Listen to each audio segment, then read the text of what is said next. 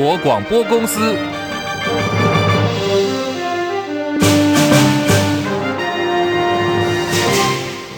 大家好，欢迎收听中广新闻，我是黄丽凤。二零二四大选倒数五十四天，各政党候选人从今天开始就定位。中选会上午开始到二十四号这个礼拜五受理第十六任正副总统候选人的登记，不断高喊要下架民进党的蓝白两党，总统竞选组合到现在还是依然卡关的。和国民党签下了合作六协议的民众党总统参选柯文哲，礼拜六呢，先是以民调差距解读不同掀桌，昨天再说。当然还是期望再也能够整合出最强的候选人组合。随后又在民众党的誓师大会上高喊，会继续用台湾民众党总统候选的身份拼战到底。外界解读蓝白合可能破局，而蓝白合还有戏吗？国民党主席朱立伦虽然说国民党随时 ready，可是呢也下了最后通牒了。朱立伦说，这个礼拜三，也就是后天，要对蓝白合做最后的确认。对此，国民党总统参选侯友谊昨天晚间先说尊重，他会做自己走自己的路，为这块土地的人民向前走，走到底。那么今天一大早，侯友谊回到了他的故乡嘉义朴子配天宫，参加了妈祖起驾典礼的时候，再度也重申，不论结果如何，他都尊重柯主席的决定。无论最后的结果怎么样，我们都尊重柯主席的决定。我们一定会团结在一起，坚定自己该走的路，最后会赢得胜选。好，另外还有一个值得注意的发展是，柯文哲在昨天结束了民众党的誓师大会之后，昨天晚间再度夜奔红海创办人郭台铭的家中去密会。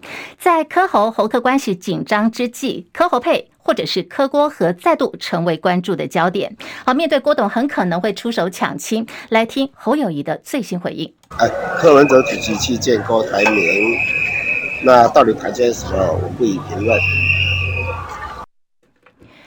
相较于蓝白河不但卡关，甚至有可能破局了，民进党的选战节奏呢，推进得相当顺利。赖清德在今天早上到了新北市选委会，他陪同民进党有十二名的立委选将登记参选。是二零二四总统以及立委大选登记的第一天，我特别回到新北，陪同民进党所提名的十二期优秀的立委候选人共同登记。敬请新北市的父老乡亲，总统支持赖清德，立委支持十二席优秀的立委候选人，政党票能够支持民进党，让我们再次团结，在民主的道路上手携手，壮大台湾。好，赖萧佩也正式成军了。民进党总统参选赖清德在刚刚稍早宣布，副手人选就是驻美代表萧美琴。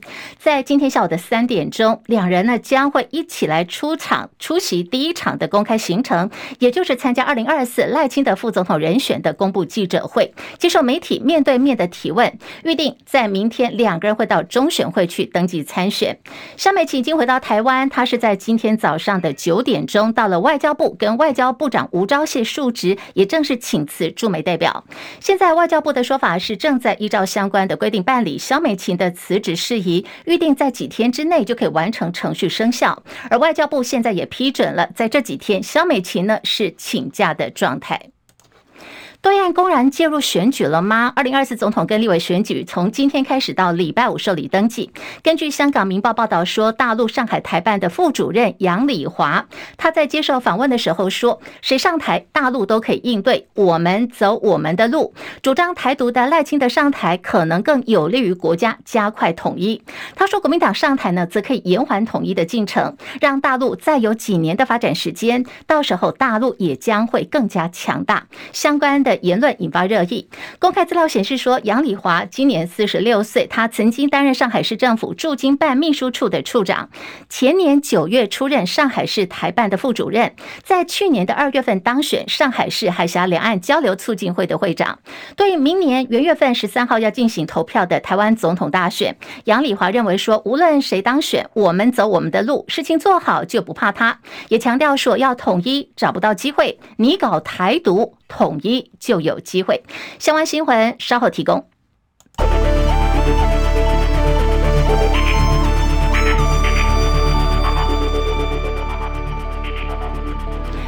好，台币呢今天是大涨的哦，上个礼拜已经连涨五天了，今天又再度的这个升值，而且强升。目前午盘强升的幅度已经有一点八九角，目前午盘暂时以三十一点六六七兑换一美元，暂时收在午盘的部分。台币部分小跌哦，在台股部分下跌了二十四点，来到一万七千一百八十五点，跌破了这个一万七千。两百点的这个关卡，目前跌幅百分之零点一四，成交量两千四百零一点五零亿元。柜台指数上涨零点六二点，目前是来到两百二十三点三八点，涨幅有百分之零点二八。日本股市下跌一百五十三点，三万三千四百三十二点，跌幅百分之零点四六。韩国股市上涨二十七点，两千四百九十六点，涨幅百分之一点零九。在呃香港股市方面哦，上涨有两百五十一点，目前来到一万七千七百零五点，涨幅百分之一点四五。大陆股市，上海综合指数上涨十三点，三千零六十七点。深圳成指来到一万零三十九点，站上了一万点大关喽。目前涨五十九点，涨幅有百分之零点五九。印度股市下跌四十五点，六万五千七百五十三点。国际汇价，欧元兑换美元一点零九二三，美元兑换日元一百四十九点零一。好，一美元兑换的是七点一七七五人民币。黄金价格最新报价每盎来到了一千九百八十美元。以上是最新的财经资讯。刚大家有注意到吗？在香港股市的部分，今天相对于亚洲各国股市，港股呢是大涨的哦。港股大涨，离岸人民币呢也涨破了七点一八的关口。香港恒生科技指数今天盘中大涨幅度有百分之二。A 股市场的三大指数也同步走高，离岸人民币兑换美元汇价升破了人民币七点一八元。在岸人民币呢，目前正在不断的升值。另外是 AI 智能市场在持续的动荡。英国金融时报报道说，Chat GPT 之父，也就是人工智慧实验室 OpenAI 的共同创办人山姆阿特曼，日前呢，他遭到无预警哦，被董事会给开除掉了，解除执行长的职务。根据了解呢，且呃，解除他职务的原因只有四个字，叫做中文叫做无法沟通。在阿特曼被解职之后，共同创办人兼总裁布罗克曼随即宣布他离开了。现在管理阶层。的大地震不仅呢是震惊了 OpenAI 内部的员工，还有整个科技业，跟。这家公司投注的这个一百三十亿美元的微软也感受到动荡。根据外媒《纽约时报》报道说，这次主导人事变动的人是 OpenAI 另外一位共同创办人苏茨克维。他的看法是，阿特曼不够重视人工智慧 AI 所带来的安全风险。业界人士更形容说，这次变动的意义堪比贾伯斯在一九八五年被迫离开了苹果。另外，在欧洲方面，包括了欧洲的执委会、欧洲议会跟欧盟。的理事会也正在针对欧盟 AI 监管要采取何种的立场来进行谈判。根据外媒报道说，现在包括了德国、还有意大利政府以及法国政府，已经就未来如何监管人工智慧 AI 的技术达成协议了，渴望加速欧洲整体在这个新颖的领域当中的监管相关的谈判进程。鸿海集团旗下的电动车厂红华先进，今天呢在证交所台湾创新版挂牌上市了。张佳琪提供给您相关的报道。鸿海集团与玉龙集团合资成立的鸿华先进公司，二十号正式在台湾证交所的创新版挂牌上市。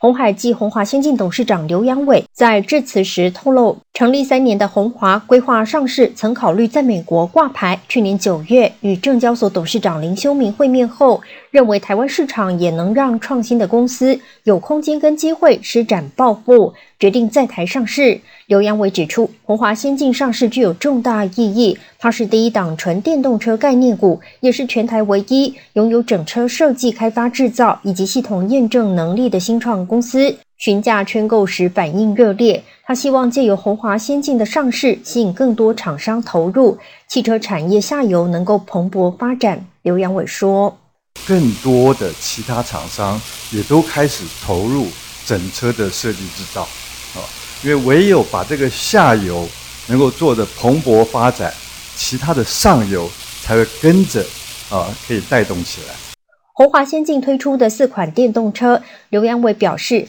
Model T 电动巴士跟 Model C 乘用车正在交付客户，明年会推出 Model B 的量产版，而且会有最新的车款 Model D 发布。中广记者张佳琪台北报道。好，下面要提供给大家的这个讯息呢，真的是蛮惨的哦。发生地点是在台南市，在台南市中西区呢，凌晨发生了大火。这场火的地点是在大同路一段。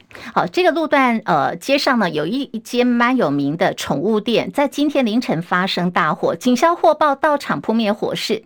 虽然说大火的时间大概是半个小时左右，火势已经扑灭哦，不过。在店里头呢，现在算一算统计，总共有二十五只狗当场就被大火给活活的烧死。被大火烧死的二十五只狗，大部分都是属于这个品种狗，包括有贵宾呐，还有腊肠跟柯基等等。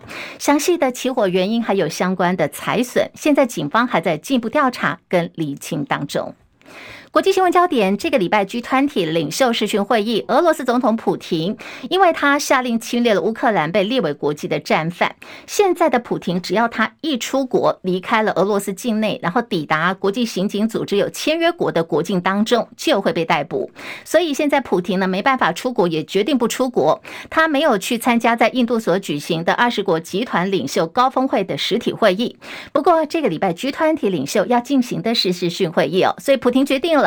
这个视讯会议他就不再缺席了，会以隔空的方式来参加，一起讨论。而根据华邮报道说，在以哈战事部分，哈马斯在美国的斡旋下，跟以色列已经达成了临时的协议，将会释放至少有五十名的人质，换取暂时的停火。不过，现在包括了美国跟以色列都是否认的。白宫官员说，现在各方的分歧虽然已经在缩小，达成释放哈马斯跟扣押人质的谈判，比任何的时间点都更加接近。不过，拜登也说他支持以巴两国方案，但是依然是反对停火的。这场战争已经打到第七个礼拜了。以色列发布了一段影片，公布巴勒斯坦武装分子在加萨走廊最大的西法医院的院区下方有一条这个秘密的地道哦，这条地道长度有五十五公尺。这间医院是以色列军队对哈马斯展开了搜索还有歼灭行动的一个焦点所在。不过，哈马斯还是很坚持否认，他们有利用医院的建筑来掩护恐怖活动。西海伦报道。十月七号，哈马斯武装分子越境进入以色列，造成一千两百人死亡。随后，以色列对加萨发起了报复行动。哈马斯控制的加萨卫生部指出，自从和以色列的战争开始以来，巴勒斯坦已经有一万三千人被杀。美国有线电视新闻网 CNN 报道，美国总统拜登拒绝了越来越多的加萨停火呼吁。他在《华盛顿邮报》文章中指出，这不会实现和平。对哈马斯成员来说，每次停火都都是他们重建火箭库存、重新部署武装人员，并且透过再次攻击无辜者来重新开始杀戮的机会。世界卫生组织秘书长谭德赛证实，有三十一名新生儿和十六名卫生工作者和家属已经从加萨北部的西法医院撤离。谭德赛说，这些新生儿病得很重，被送到加萨南部拉法的阿联酋妇产科医院，正在新生儿重症监护室接受紧急护理。此外，也正在准备进一步将剩余的患者和医护人员紧急运送出西法医院，等待冲突的各方保证安全通行。记者戚海伦报道。美国前总统川普在二零一七年元月上任的时候就退出了跨太平洋伙伴协定 TPP。今天川普说，这次如果他能够进军白宫当选美国总统的话，上任以后呢，第一个动作是要立刻废除他口中所说的 TPP 二号印太经济架构。另外，阿根廷变天了，阿根廷总统大选的决选结果已经揭晓，被称为是阿根廷川普的极右派候选人米雷伊扳倒了执政党的候选人，他当选了。新任的阿根廷总统。正副总统参选登记从今天开始起跑，那么截止时间呢是在二十四号这个礼拜五的傍晚。蓝白合对于统计误差认知不同，现在再度陷入僵局。民众党总统参选柯文哲昨天喊出了会以民众党总统候选人的身份拼战到底之后，昨天晚间呢他又直奔了无党籍总统参选郭台铭的住家去密会，外界解读这是蓝白合可能会濒临破局。对此，郭办发言人陈佳仪今天表示。是柯文哲是向郭台铭去请教统计学的知识，恶补统计学，也说双方呢会在二十四号礼拜五的下午五点钟之前讨论出最好的整合方式。而柯办发言人戴于文则转述说，柯郭两人呢相谈甚欢，彼此共识是整合所有在野力量，达成政党轮替的目标。在柯阵营现在的说法是。哎，这个 deadline 的时间哦，D-Day 的时间是在礼拜五的傍晚下午五点钟以前。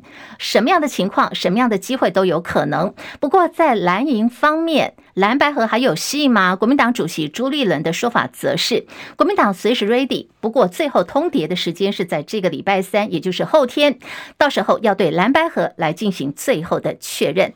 现在蓝白整合一波三折，各界都在揪战犯。呃，国民党的智库副执行长林涛，他就指向民众党的竞选总干事黄珊珊，说如果蓝白合破局的话。黄珊珊呢，就是罪魁祸首，希望民众党主战派不要再从中作梗了。科办犯人吴怡轩则喊话说，逞口舌之快呢，无助于彼此的沟通，奉劝林涛不要再用激烈的言论来制造彼此的蓝白对立。黄珊珊自己也在脸书发文回应林涛的批评，还以这个漫画大家都看过哆啦 A 梦吗？以大欺小的这个主要角色叫做胖虎嘛，哈。那么珊珊呢，就以胖虎来狠酸国民党，说你不签不平等条约的人是罪魁祸首。手，那不愿依照规则正正当当比赛的人是胖虎吗？是大熊吗？好，这个酸来酸去的。那么现在蓝营点名黄珊珊的，其实不只是林涛而已，还有资深媒体人赵少康也希望黄珊珊以大局为重。这个气量放大一点，你既然对不对？你都愿意在民调哈这个误差范围之内，你就让了嘛，对不对？那你既然都已经有这样的态度了，就要坚持到底，不能受到旁边人的影响了。不能受什么黄珊珊啊这些影响，不可以的。不是小党让大党，要大党让小党吗？这不更奇怪吗？政党是讲实力的嘛。国民党三十四席不分区立委名单昨天揭晓了，前高雄市长韩国瑜排名第一，国民党智库执行长柯志恩排第二，前十八名的现任不分区全军覆没。好，对于这个不分区的名单公布之后，台中市长卢秀燕表示，由韩国瑜来挂帅是非常振奋人心的。针对台中市副市长王玉敏这次也在名单当中，卢秀燕说，他谢谢国民党中央看到地方的需求。张文禄报道。台中市长卢秀燕说：“我们地方执政很强，但是中央国会的力量还要再加强。希望更多人进到国会里面来帮台中、帮中部来发声。所以感谢国民党中央看到地方的需求，台中市以及中部的立委，如果在国会增加一席，争取预算的力量会更加强大。所以对于王玉敏副市长列为不分区，向国民党中央表示感谢。啊，每到了选举，大家都说中部很重要，台中很重要。”可是平常呢不当一回事，所以我们连一个捷运蓝线哈啊四五年下来都争取不到哈。卢秀燕对于国民党不分区立委名单表示满意，她说韩国瑜挂帅非常具有振奋人心。而且前十八名名单女多于男，这是有史以来第一次，代表对于性平、对于女性在社会的表现能够获得肯定。另外，医疗医护人员高达五位，相较于其他政党，可以看出国民党这份名单对于国人的健康、医疗医护非常重视，这是非常不错的名单。中广记者张文禄在台中报道。好，现在各界也在期待啊，韩国的穿云箭再现，而他也已经开始打选战了。他点名呢，今年已经。七十二岁的民进党立法院党团总召柯建铭说：“看他多老了，还在立法院。”对此，柯建铭的回应是感谢三十年前的同班同学肯定他的资深，说明年呢，如果回立法院有任何问题想请教的话，他必定倾囊相授。后会有期，大三了，韩国瑜。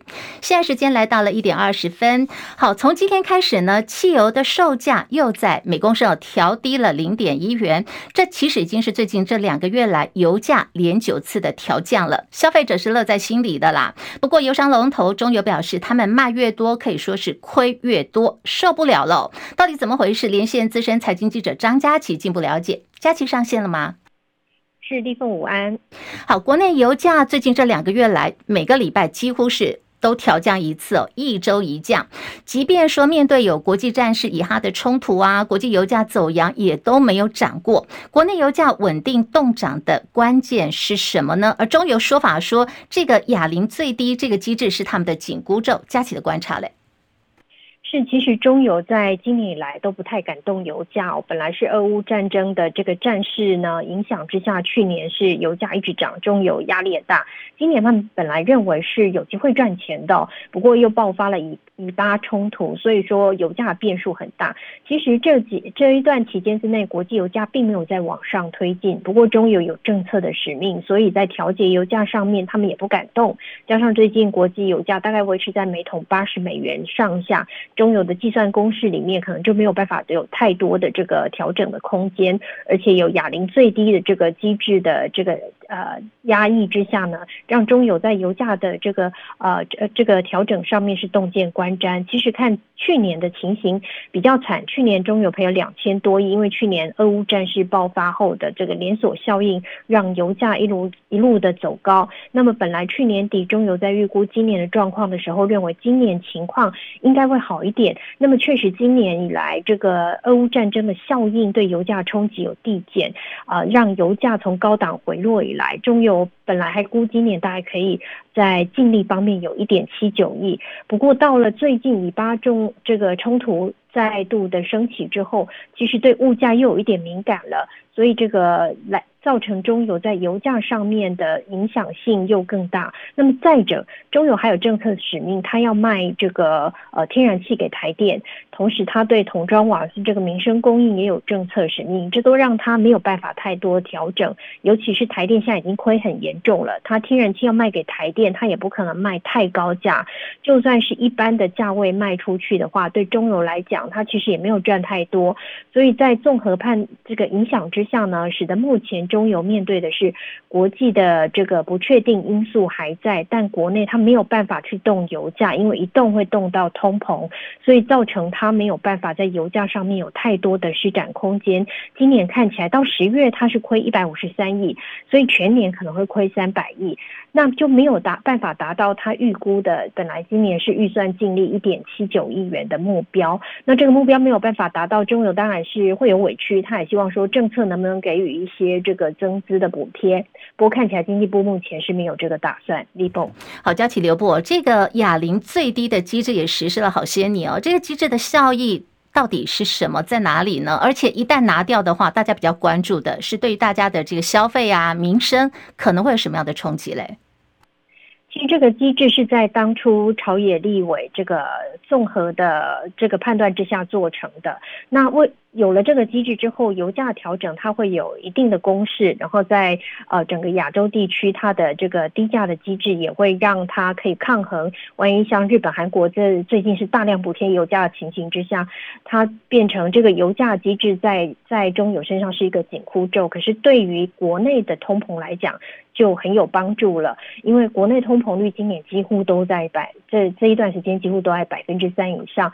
直到今年才见到百分之三以下的这个幅度，但到了十月又跳升到上去到百分之三以上。如果说油价一动哦，这个油料费的问题马上就会反映在通膨，那就会反映在啊、整个民生消费上面。对于国内通膨的抑制，确实是有一定的这个呃，确实影响力确实是蛮大的。所以考量到国内的这个物价的稳定，中油这个机制的实施，也在朝野都赞成之下。持续的推进，如果他拿掉不做这样哑铃最低的话，它会适度去反应，那么对于通膨的影响力就会发挥了。台湾的目前的。经济状况有没有办法负荷通膨再度的要升？目前看起来可能是很难的。所以这个机制如果拿掉，对于国内的经济是会带来一定程度的影响。那么中油只能继续肩负着政策使命，继续的这个延续下去。但目前最重要的是，他也没办法卖太在台从台电的这个生意上面得到太多的获利。所以中油有点腹背受敌，而政府呢有一点是挖东墙补西墙，反正台电亏比较多，所以就一直给他增资，中油就缓一缓这样的味道。立峰，好，我们非常谢谢佳琪所带的观察还有分析哦。啊，那没有错，现在就是中油也在埋怨说，已经亏这么多，这个哑铃最低呢成为他们的紧箍咒，就变成说他们油价卖的这个油啊，汽油跟柴油卖越多就会亏越多。那么详细的这个情形，刚佳琪也做了分析，提供给大家做参考。来关注的是韩国天团 Super Junior 的成员圭贤，昨天晚间惊传呢，他被攻击而且受伤了，怎么回事呢？当时呢是一名大概有三十多岁的一名女性哦，突然就拿着刀子冲进了音乐剧《冰汉》的化妆间，向现场的演员在挥舞这个刀。那圭贤在阻止的过程当中受伤挂彩，网络社群就有目击者贴出了圭贤他的右手，好，这只手缠着绷带的照片，说他只有手指受到轻伤，要粉丝不用担心。那么韩国警方呢，第一时间也依照现行犯逮捕了这名女性的凶嫌。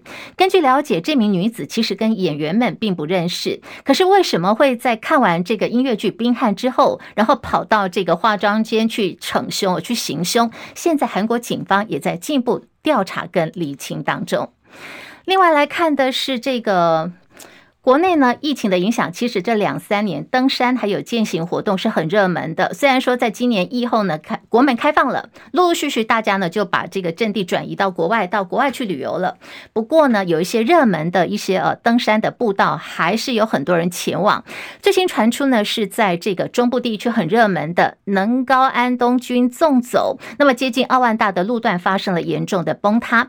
根据警方说呢，在这个过去的礼拜六跟礼拜天，因为天气真真的很不错，看起来就虽然不像冬天，可是又有点秋老虎的味道，有点秋高气爽，天气真的很好，天色蓝蓝的。然后呢，很多山区都看到红叶嘛，所以很多人就到山区，到这个能高安东军去纵走。那现在传出有很多人进去了以后呢，出不来，很多人受困在当地，就连前往救援的警消也因为当地有些碎石坡，然后有差一点点就滑落到山崖下去。警消人员建议哦，看看是不是这段能够。把它暂时性的封闭，进行整修再开放。也有山友不同意见说，那你其实如果没有专业的登山技能，在现阶段这样的路况情况下呢，最好就暂时不要前往了。提供给大家做参考。新闻最后关心天气，台北现在二十四度，各地呢都是多云到晴。以上新闻由黄丽凤编辑播报，直播还在继续。